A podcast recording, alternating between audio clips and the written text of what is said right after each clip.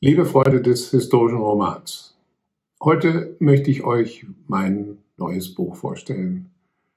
Die Mission des Kreuzritters. Dabei handelt es sich um die Geschichte des, eines Tempelritters und der Thronerbin von Jerusalem. Es spielt im Jahre 1129. Als älteste Tochter des Königs soll Melisende einst die Krone erben und über das heilige Land herrschen dem von ihrem Vater ausgesuchten Bräutigam, lehnt die eigenwillige junge Frau jedoch vehement ab. Heimlich verlässt sie mit einer Eskorte die Stadt. Doch sie kommt nicht weit. Ihre Reisegruppe wird überfallen, ihre Wache getötet, sie selbst als Geisel verschleppt. Um sie zu retten, schickt König Baudouin den Tempelritter Raoul de Montalban aus. Er merkt jedoch bald, Gefahr droht, von mehr als einer Seite. Darum geht es in diesem Buch. Einer der bedeutenden Figuren in diesem Roman ist ein gewisser Usama ibn Munkit. Den hat es tatsächlich gegeben. Er ist ein Araber aus, der, aus dem Fürstentum Shaisar und er hat sogar ein Buch geschrieben und äh, seine Erlebnisse mit den Kreuzrittern festgehalten in vielen kleinen recht amüsanten Anekdoten. Ich zitiere mal, so fängt das Buch an mit diesem Zitat, Niemand sollte daran zweifeln, dass edle Frauen durchaus in der Lage sind, sich vor Gefahren wenig zu fürchten, dass sie hohen Mut besitzen, Ehrbewusstsein und Urteilsvermögen. Der Roman beginnt mit einem Prolog. Nordsyrien nahe dem Dorf Samada Juni 1119. Stechender, pulsierender Schmerz. Das ist die erste Wahrnehmung. Alles andere ist verworren und undeutlich, wie in einem dichten Nebel. Das einzig Wirkliche sind der Schmerz im Kopf und das scharfe Stechen in der Brust, bei jedem Atemzug. Der Kopf fühlt sich an, als schlage jemand mit dem Hammer drauf. Immer und immer wieder. Und dann die Rippen. Sind sie gebrochen? Raul hört jemanden stöhnen und merkt nicht, dass er selbst es ist. Er versucht zu schlucken, doch die Zunge ist geschwollen und wie festgeklebt. Der Rachen brennt wie Feuer. Seine Lider flattern, als er versucht, die Augen zu öffnen. Die sind irgendwie zugekleistert. Mit einem Wimmern gibt er es auf und liegt still, nur mit Mühe atmend. Die Atemnot macht ihm Angst.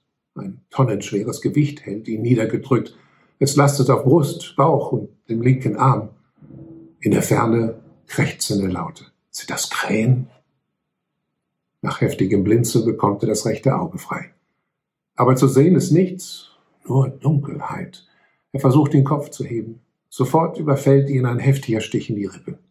Er gibt es auf und bleibt liegen. Obwohl noch nicht ganz bei Bewusstsein, so versteht er doch, dass die Schmerzen erträglicher sind wenn er sich nicht bewegt, immer nur ruhig atmen, gegen das Gewicht, das auf ihm lastet, gegen den Schmerz in den Rippen, gegen das Hämmern in seinem Schädel. Ganz flach atmen und stilllegen, dann ist es zu ertragen. Langsam löst sich die Anspannung. Die Schmerzen sind noch da, aber nicht mehr so schlimm. Auch die Angst ebbt ab und und weicht einer müden Trägheit. Nach einer Weile suchen ihn gespenstische Bilder heim, Bilder, die ihn erschrecken und doch gleich wieder verfliegen, bevor er sie greifen kann. Grausige, verworrene, unverständliche Bilder, wie in einem Traum. Sie tun ihm nicht gut und er versucht sie zu verbannen. Er muss sich weiter ruhig halten, langsam ein- und ausatmen. Sein ganzes Wesen konzentriert sich jetzt darauf. Und es hilft. Ein warmes, angenehmes Gefühl erfasst ihn. Vor seinem inneren Auge erscheint eine Burg, hoch auf einem Felsen, im Sonnenuntergang. Rocafort. Ein vertrautes Bild. Dort ist er aufgewachsen. Dort war er glücklich, bei seiner Mutter und seinem kleinen Bruder könnte er sich doch nur wie ein Vogel in die Lüfte schwingen und zu ihnen fliegen. Plötzlich schreckt er auf. Sein Herz schlägt heftig. Herr im Himmel, ich darf nicht schlafen. Nicht schlafen. Schlafen ist der Tod. Oh Gott, lass mich nicht sterben. Ich darf mich nicht gehen lassen. Aber da ist auch eine andere Stimme. Warum willst du dagegen ankämpfen? Das ist doch zwecklos. Lass alles von dir abfallen. Träum weiter von Rocafort. Du bist ohnehin schon tot. Im Himmel wirst du sie alle wiedersehen. Das Hämmern in seinem Schädel hat sich wieder verstärkt. Ihm ist schwindelig davon. Er kann immer noch nicht klar denken. Verzweifelt tastet er mit der rechten neben sich. Anscheinend liegt er im Gras. In feuchtem, klebrigem Gras. Ist das Tau? Aber Tau ist nicht klebrig. Dann stößt er auf etwas Hartes, Metallisches. Eine Waffe? Vielleicht ein Schwert? Etwas lenkt ihn ab das er bisher vor lauter Kopfschmerzen nicht bemerkt hat. Etwas seltsam Warmes tropft ihm ins Gesicht, auf die linke Wange neben der Nase und nicht weit vom Auge, langsam und immer auf dieselbe Stelle. Von dort läuft es in den Bart, am Ohr vorbei und in den Nacken. Tropf, Tropf, Tropf. Was ist das? Und was zum Teufel liegt da auf ihn und schnürt ihm die Luft ab? so schwer wie ein Dutzend Mehlsäcke. Er tastete nach. Mehlsäcke sind es nicht, denn die fühlen sich nicht wie Stahlringe an. Stahlringe? Langsam dämmerte es ihm. Stahlringe über ihm und eine Waffe neben ihm und das andauernde Tropfen. Dazu, dazu dieser durchdringende Gestank nach Schweiß und Blut. Mit einem Mal lichtet sich der Nebel in seinem gequälten Hirn. Es liegen keine Mehlsäcke auf ihm. Es ist eine Leiche. Vielleicht sogar mehr als eine. Gott im Himmel. Ich liege unter Leichen begraben. Die Erkenntnis erschreckt ihn so sehr, dass ihm übel wird. Eigentlich war ihm schon die ganze Zeit übel, aber jetzt wirkt es ihn in der Kehle. Bittere Galle schießt ihm ins Maul und in die Nase, droht ihn zu ersticken. Er hustet, er wirkt, Panik erfasst ihn. Mit einem Ruck versucht er, das Gewicht, das auf ihm liegt, loszuwerden, sich mit aller Kraft dagegen zu stemmen. Doch sofort bestrafen ihn die gebrochenen Rippen. Dazu ein höllisches Stechen im Oberschenkel, dass er sich wieder zurückfallen lässt. Zumindest ist ihm gelungen, die Galle oder was immer er da im Magen gehabt hat, auszuspucken. Viel kann es nicht gewesen sein. Zitternd bleibt er liegen und bemüht sich, Herz und Atmen zu beruhigen. Der stechende Schmerz im Oberschenkel wird schwächer und wandelt sich zu einem pulsierenden Pochen. Zumindest ist er jetzt klar genug bei Sinnen, um Bestand aufzunehmen. Er muss einen fürchterlichen Schlag auf den Kopf abbekommen haben. Die Rippen scheinen gebrochen zu sein. Hat ihn ein Pferd getreten? Er kann sich an nichts erinnern. Und was ist mit seinem Bein? Noch eine Verletzung? Er versucht danach zu tasten, muss Hand und Schulter strecken, bis er sie vorsichtig fühlen kann. Eine Handbreit über dem Knie.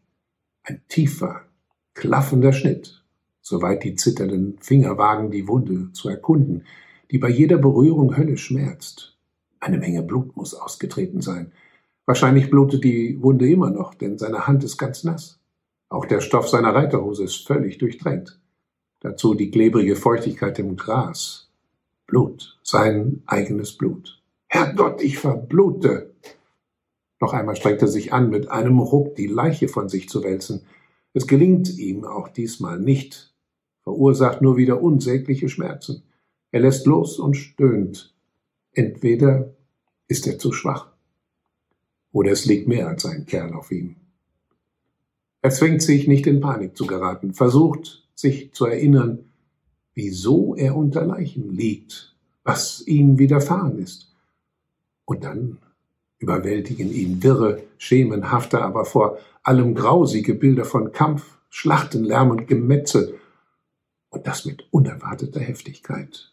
Brechende Lanzen und zerhackte Schilde, pfeilgespickte Leiber, das Schreien und Röcheln von Sterbenden, das Gebrüll der Kämpfer.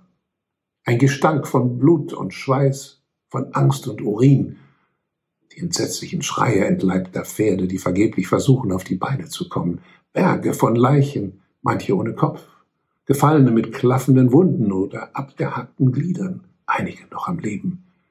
Das Gras scharlachrot von Blut und schließlich der Anblick einer Gruppe noch stehender, von allen Seiten bedrängter Christenkrieger. Ein dicht zusammengedrängtes Häuflein, das sich verzweifelt wehrt und doch immer kleiner wird. Und er selbst ist mittendrin. Bestimmt auch der Kerl, der so schwer auf ihm lastet. Endlich weiß er, wo er sich befindet und was geschehen ist. Sie sind in eine Falle getappt. Das ganze stolze antiochenische Heer. Er selbst hat Roger de Salerno, den Regenten, fallen und sterben sehen. Dumm von ihm, sich in eine Falle locken zu lassen, hochmütig, die Gefahren klein zu reden, bis es zu spät war. Für diesen Hochmut hat Rogers ganzes Heer bezahlen müssen, auch wenn er selbst heldenhaft und bis zuletzt gekämpft hat, wie so viele andere, wie auch Raul. Ein ganzes Christenheer ist heute vernichtet worden. Antiocha ist nun ohne Schutz den Seldschuken ausgeliefert. Herr im Himmel, warum hast du uns verlassen? Uns, die dein Reich gegen die Ungläubigen verteidigen. Dann packt ihn wieder der Schmerz, die Atemnot. Ihm ist klar, dass er elendig verbluten wird. Das heißt, wenn er nicht schon vorher unter dem Gewicht der Leichen erstickt. Sie kommen ihm immer schwerer vor. Wahrscheinlich liegt er hier schon seit Stunden, denn die Schlacht fand am späten Nachmittag statt. Vielleicht sollte er jetzt beten, sein Leben überdenken, seine Sünden bereuen, solange er kann. Aber es fällt ihm schwer, einen klaren Gedanken zu fassen, zu anstrengend über Sünden nachzudenken. Gott wird schon wissen, was er von ihm zu halten hat. Besser still liegen, den Schmerz aushalten und warten, bis der Tod kommt. Wie das wohl ist, wenn man stirbt. Vielleicht wird er wieder bewusstlos und merkt am Ende gar nichts davon. Das wäre das Beste. Ein gnadenvoller Tod. Auf den Schwingen eines Engels gen Himmel fahren. Eine wundervolle Vorstellung. Der Durst wird langsam unerträglich. Wenn er doch nur einen Tropfen Wasser bekäme. Aber da ist nichts. Kein Wasser, keine Hilfe. Nur das Krächzen der Krähen die bestimmt schon angefangen haben, die Augen der Gefallenen auszupicken. Die Augen nehmen sie sich immer als erstes vor. Das hat er schon öfter gesehen. Ab und zu hörte das Jammern und Stöhnen anderer Verwundeter, anderer armer Teufel, die wie er noch immer an ihrem kleinen, unbedeutenden Leben hängen. Auch für sie wäre ein schneller Tod das barmherzigste Ende. Statt eines langen Ziechens, statt bei lebendigem Leib von Krähen und Hunden angefallen zu werden. Und dann hört er noch etwas anderes. Schritte im Gras. Männer, die Türkisch sprechen. Ein Verwundeter schreit auf, als sie ihn abstechen. Das Geräusch war eindeutig. Dann noch einer, der vergeblich um sein Leben bettelt und kurz darauf wieder einer. Es genügt ihnen nicht, dass wir uns besiegt haben. Sie wollen keinen von uns am Leben lassen. Wieder steigt die Angst in ihm hoch. Gleich werden sie auch mich finden und umbringen. Sein Herz klopft heftiger. Ihn überkommt das überwältigende Bedürfnis aufzuspringen und zu fliehen. Aber geht nicht. Er ist eingeklemmt und kann sich nicht rühren. Besser, sich gar nicht zu bewegen, sich totzustellen. Jetzt sind noch mehr türkische Stimmen zu hören. Einer lacht. Zweifellos flattern sie die Leichen. Zwei der Männer hört er vor Anstrengung ächzen. Wahrscheinlich ziehen sie einen der Toten gerade die Rüstung vom Leib oder die Stiefel und natürlich durchsuchen sie die Taschen nach Silber. Vater im Himmel, lass sie nicht in meine Nähe kommen. Das Blut rauscht ihm in den Ohren. Er hat wieder Mühe, Luft zu bekommen. Nur keinen Laut machen, nur nicht bewegen. Zu seinem Schrecken nähern sich Schritte. Ganz nah reden zwei Seldschuken miteinander. Er kann sie deutlich hören, auch wenn er nicht versteht, was sie sagen. Und plötzlich bewegt sich die Leiche, die auf ihm liegt. Sie zerren an ihr, so dass sie ein Stück zur Seite rutscht. Wer weiß, was sie bei dem Kerl suchen? Seinen Dolch? Seinen Helm? seinen Ringpanzer jedenfalls nicht. Dann merkt Raul, wie an seinen Stiefeln gezogen wird. Er beißt sich auf die Lippen, um nicht laut zu schreien, denn der Schmerz im Oberschenkel ist unerträglich. Einer nach dem anderen rutschen die Stiefel von seinen Füßen. Er spürt die kalte Nachtluft an den nackten Zehen. Langsam entfernen sich die Schritte und die Stimmen. Herr, ich danke dir, auch wenn ich trotzdem bald sterbe, aber wenigstens in Würde. Dass die Leiche auf ihm etwas zur Seite gerückt wurde, macht das Atmen leichter. Trotzdem bleibt Raul weiter reglos liegen und lauscht in die Nacht hinein. Von den Seldschuken ist nach einer Weile nichts mehr zu hören. Auch kein Stöhnen Verwundeter. Ist er der einzige Überlebende?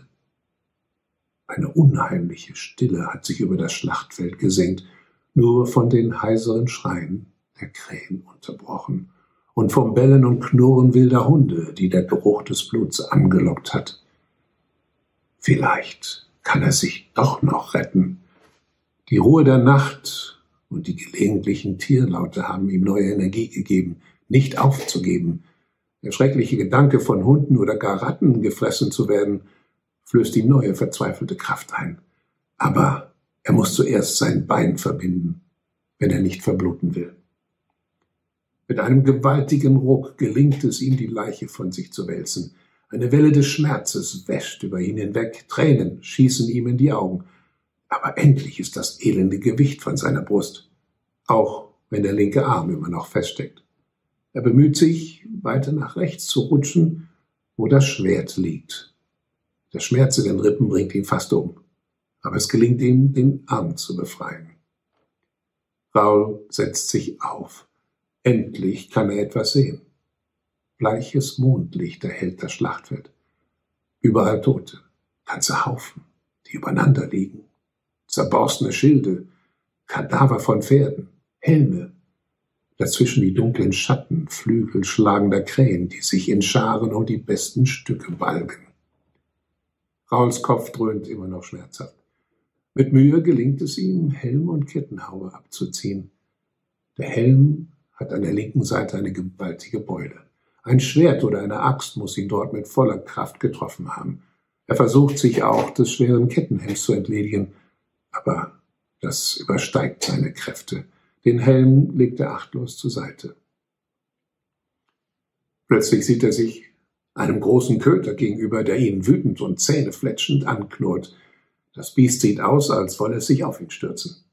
Raul tastet nach dem Schwert, bekommt es zu fassen holt aus und schwingt es nach dem Viech.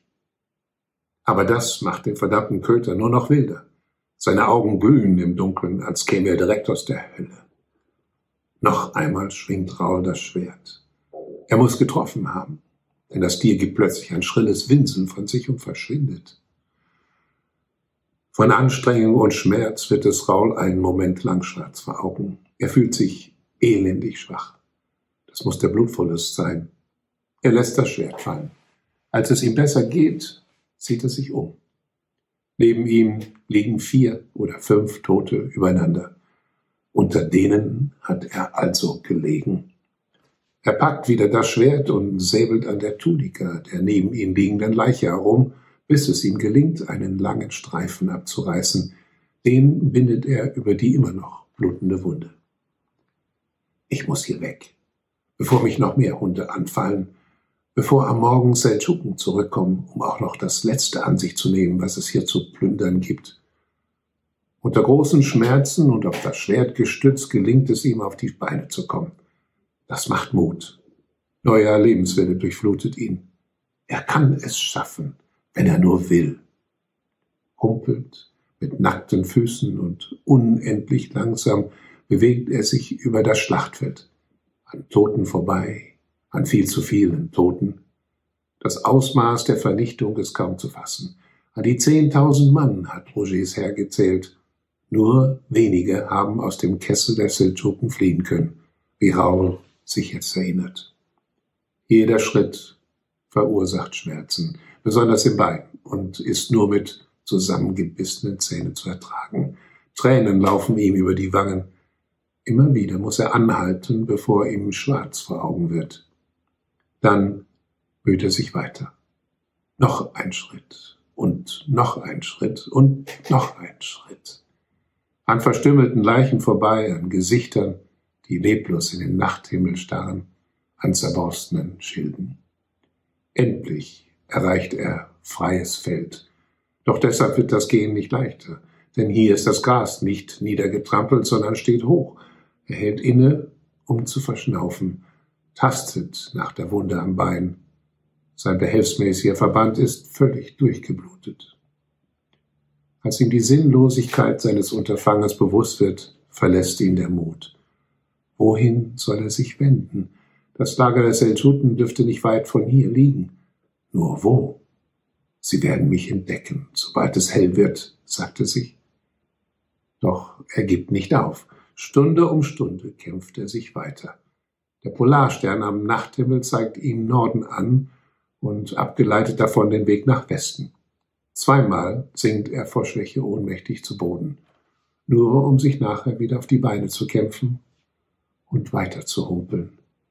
Einmal wirkt es ihm heftig. Doch mehr als ein wenig bittere Galle gibt sein Magen nicht her. Immer öfter muss er anhalten und verschnaufen. Er spürt, wie ihn die Kraft verlässt. Es wäre so schön, sich ins Gras zu legen, um auszuruhen, aber nein. Er kämpft sich weiter durchs Gras und an Gestrüpp vorbei, schließlich durch ein Pinienwäldchen. Als der Morgen anbricht, hat er es auf einem schmalen Feldweg geschafft. Dort verlassen ihn endgültig die Kräfte. Mehr als das. Zum dritten Mal seit Verlassen des Schlachtfelds verliert er das Bewusstsein und stürzt schwer zu Boden. Als er aufwacht, ist es heller Tag. Er liegt auf dem Rücken und ein zerfurchtes Gesicht beugt sich über ihn. Der Mann betrachtet ihn eingehend nicht feindselig, eher mit Sorge. Wasser, murmelt Raul. Der Mann nickt und verschwindet aus seinem Blickfeld. Dann taucht er wieder auf und träufelt etwas Wasser aus einem durchnässten Tuch auf seine Lippen. Raul kann es kaum fassen, dass er noch lebt. Und wie herrlich jeder einzelne Tropfen schmeckt. Dann hilft ihm der Mann aufzusitzen und stützt ihn, während er ihm einen Flaschenkürbis mit Wasser an die Lippen hält. Raul will gar nicht mehr aufhören zu trinken, während der Mann fröhlich grinst und auf ihn einredet. Irgendetwas auf Arabisch oder Aramäisch.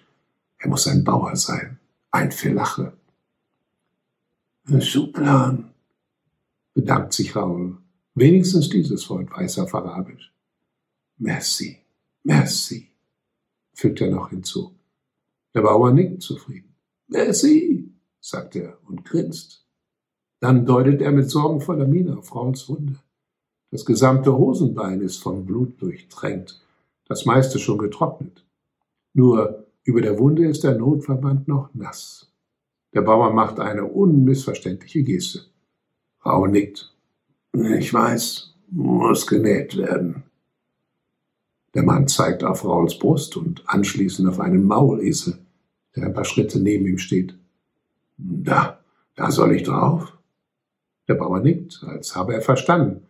Dann zeigt er auf irgendetwas in der Ferne und redet wieder wie ein Wasserfall.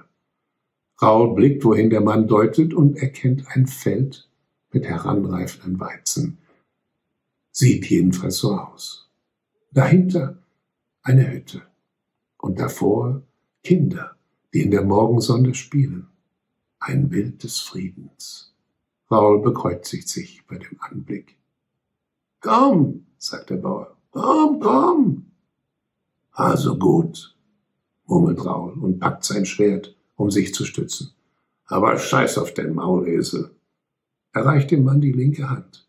Hilf mir auf, Samariter. Das letzte Stück schaffe ich auch noch zu Fuß. Diese Schlacht hat tatsächlich stattgefunden. Äh, bei der ist das gesamte Heer von Antiochia verloren gegangen. Agua Sanguinis nannte man die Schlacht das Blutfeld. In dieser Szene haben wir, in diesem Prolog, haben wir einen unserer beiden Helden kennengelernt, Raoul de Montalban. Er ist äh, danach wegen seiner Rettung aus Dankbarkeit Tempelritter geworden. Nun lernen wir die zweite Person kennen, wichtige Person, Melisende. Aber es ist bereits zehn Jahre später in Jerusalem. Das erste Kapitel heißt die Grabeskirche. Ihr wollt einfach nicht verstehen. Melisendes gereizter Ausruf hallt von den Wänden des großen Kirchenraums wieder. Erschrocken sieht sie sich um.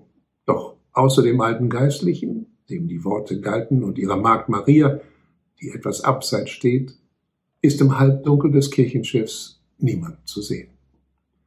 In der Rotunde jedoch, an deren Eingangsportal sie stehen, befinden sich zwei Männer, zweifellos Pilger, die schon zu früher Stunde gekommen sind, um am Grab Christi zu beten. Einer hockt auf Knien und hält eine brennende Kerze in der Hand. Er wendet den Kopf und blickt zu ihnen herüber. Der andere liegt bäuchlings und mit weit ausgebreiteten Armen vor dem Allerheiligsten, der Edicula, unter der sich die Grabkammer befindet. Man hört ihn inbrünstig flüstern. Nicht hier, raunt der Geistliche und zieht Melisende am Ärmel ein paar Schritte weiter ins Hauptschiff hinein, wo Maria wartet. Er legt den Zeigefinger auf die Lippen. Und nicht so laut. Wir stören die Andacht dieser guten Leute. Melisende wirft einen ungeduldigen Blick auf die Betenden.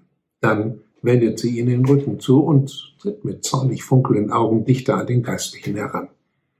Ich sage es noch einmal, raunt sie, deutlich leiser, wenn auch nicht weniger eindringlich. Ihr vorgepuckter Oberkörper scheint vor innerer Anspannung zu beben. Ich habe keine Lust, mich mit diesem Mann zu vermählen, und ich werde es auch nicht tun. Das schwöre ich. Etienne de la Ferté, ihr Gegenüber, seit einem Jahr Patriarch von Jerusalem, weicht vor ihrem Ungestüm einen Schritt zurück und hebt Hände und Schultern in einer Art Geste der Hilflosigkeit, als wollte er sagen, das habe alles nichts mit ihm zu tun. Der Mann ist Anfang 60 und kaum größer als Melisende. Das bodenlange mit Goldfäden durchwirkte Gewand seines hohen Amtes ist fast zu groß für ihn. Er wird unbeholfen darin, als habe er sich an seine neue Rolle noch nicht gewöhnt. Sein hageres Mönchgesicht ist glatt rasiert und von tiefen Furchen durchzogen. Vom Haupthaar ist nur ein weißer Kranz geblieben, dessen Strähnen ihm über die Ohren und bis in den Kragen hängen. Mit einem Seufzer hebt er die buschigen Brauen und schüttelt den Kopf. Mein Kind, es ist weder an mir noch an dir, das zu entscheiden. Dein Vater weiß, was das Beste ist, und es ist deine heilige Pflicht, ihm zu gehorchen und dich zu fügen, zum Wohle des ganzen Königreichs. Melisende ballt die Fäuste und tritt einen weiteren Schritt vor. Meine Pflicht? Sie speit ihm das Wort förmlich ins Gesicht. Ich kann das nicht mehr hören. Für uns Frauen gibt es nichts als Pflichten. Das wird uns seit der Kindheit eingebläut. Immer sollen wir tun, was erwartet wird. Brav nicken, alles mitmachen, alles ertragen, was den Herren gerade einfällt. Aber wo tun Sie selbst Ihre Pflicht? Sie huren und saufen und zetteln Kriege an. Nicht so laut. Der Patriarch sieht sich unsicher um. Dann wendet er sich ihr wieder zu. Du übertreibst. Dein Vater? Gut, unterbricht sie. Reden wir von meinem Vater. Tut der etwa immerfort seine Pflicht? Da habe ich nämlich schon ganz anderes erlebt. Ich denke, im Großen und Ganzen tut er das. Er hält das Reich zusammen. Ach ja? Dabei seid ihr oft genug gar nicht einverstanden mit ihm. Ich habe euch streiten hören. Ah, nun, in Kirchendingen sind wir nicht immer der gleichen Meinung, das gebe ich zu. Aber immerhin ist er der König und er hat, was dich betrifft, entschieden. Richtig, unterbricht sie ihn erneut. Er ist der König, aber ich bin die älteste Tochter des Königs und Erbin des Throns. Soll ich mir gefallen lassen, dass man mir irgendeinen dahergelaufenen Fürsten aufzwingt? Ich will selbst entscheiden, wen ich heirate. Aber mein Kind, was redest du? Der Comte d'Anjou ist nicht irgendeiner, er ist ein mächtiger Mann. Der König von Frankreich selbst hat ihn empfohlen und dein Vater hält große Stücke auf ihn. Fulk ist ein erfahrener Mann und ein guter Heerführer. Genau, was wir brauchen. Es geht schließlich um unser ganzes Land, um Palästina. um den Erhalt des Königreichs. Gerade du als Thronerbin solltest das verstehen. Der Mann ist alt und hässlich. Ich will ihn nicht. Tja, was soll ich sagen? Außer, dass es wahrlich Wichtiges gibt als Schönheit in einem Mann. Ihr wollt mir also nicht helfen. Der Patriarch seufzt. Ich fürchte, mir sind die Hände gebunden. Die Kirche verlangt, dass auch die Braut ihr Einverständnis gibt. Wollt ihr nicht auf mein Recht bestehen? Etienne de la Ferté ist die Unterredung inzwischen sichtlich peinlich und unangenehm. Er verdreht die Augen gen Himmel, als wollte er Gottes Beistand erflehen. Dann sagt er, ich bin sicher, mein Kind, du wirst am Ende dein Einverständnis geben, wenn du erst einmal verstehst, wie wichtig für uns alle diese Verbindung ist. Melisende starrt ihn lange wortlos an. Sie wollte ihn für sich gewinnen.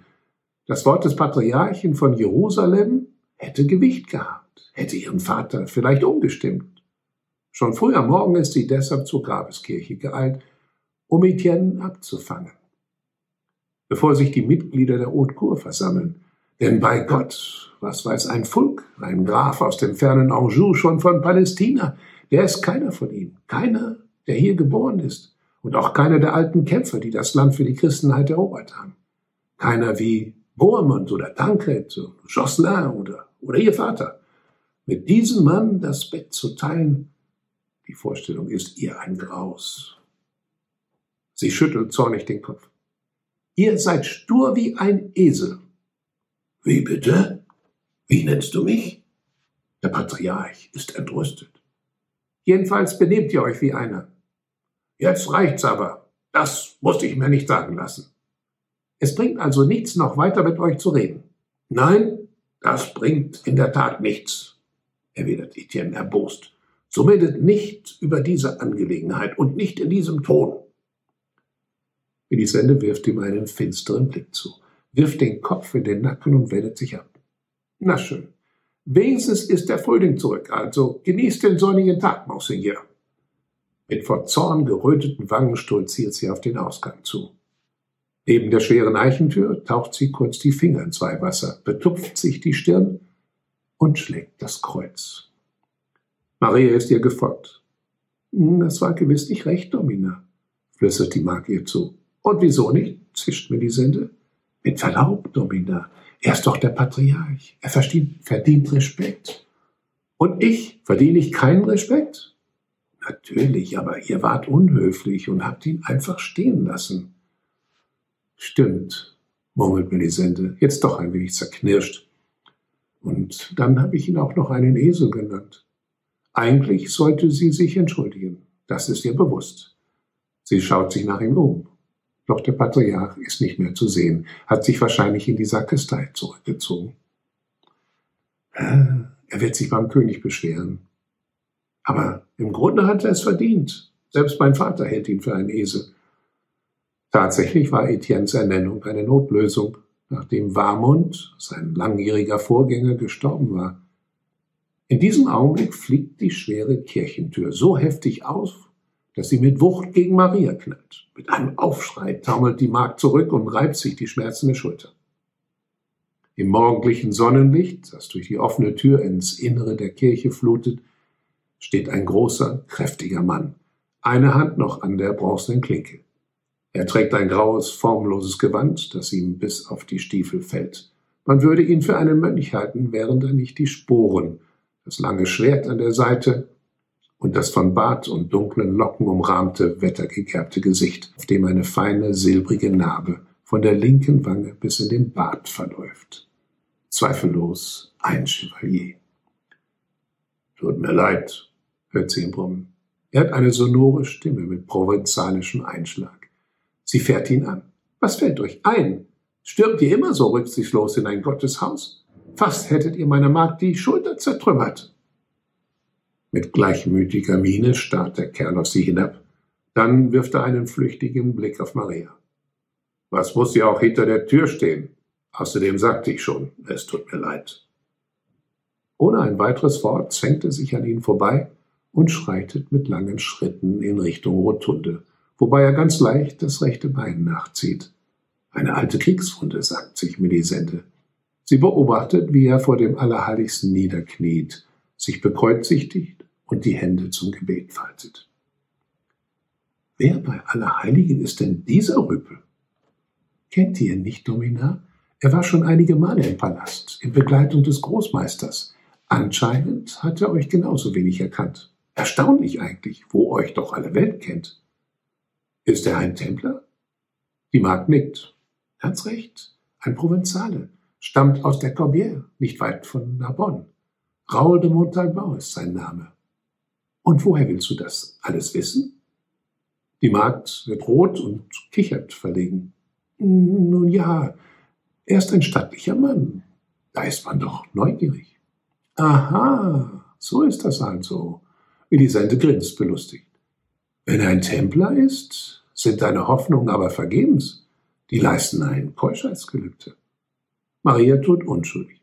Aber woher denn? Ich will doch gar nichts von dem. Hab nur nach seinem Namen gefragt. Immer noch lächelnd zieht Melisende die Kapuze ihres langen Umhangs um die aschblonden Haare, die ihr in einem langen, geflochtenen Zopf über den Rücken fallen und schließt die Fibel vor der Brust. Na komm, mein Magen knurrt. Ich habe noch nichts gegessen heute. Vor der Versammlung haben wir gerade noch Zeit, etwas zu uns zu nehmen. So, nun haben wir Melisende kennengelernt. Wir wissen in etwa schon, um was es geht, denn den vom Vater ausgesuchten Fulk d'Anjou, den will sie nicht. Und deshalb überlegt sie, wie sie diese Heirat irgendwie vermeiden kann. Ich wünsche euch viel Vergnügen beim Weiterlesen mit diesem Buch. Vielen Dank.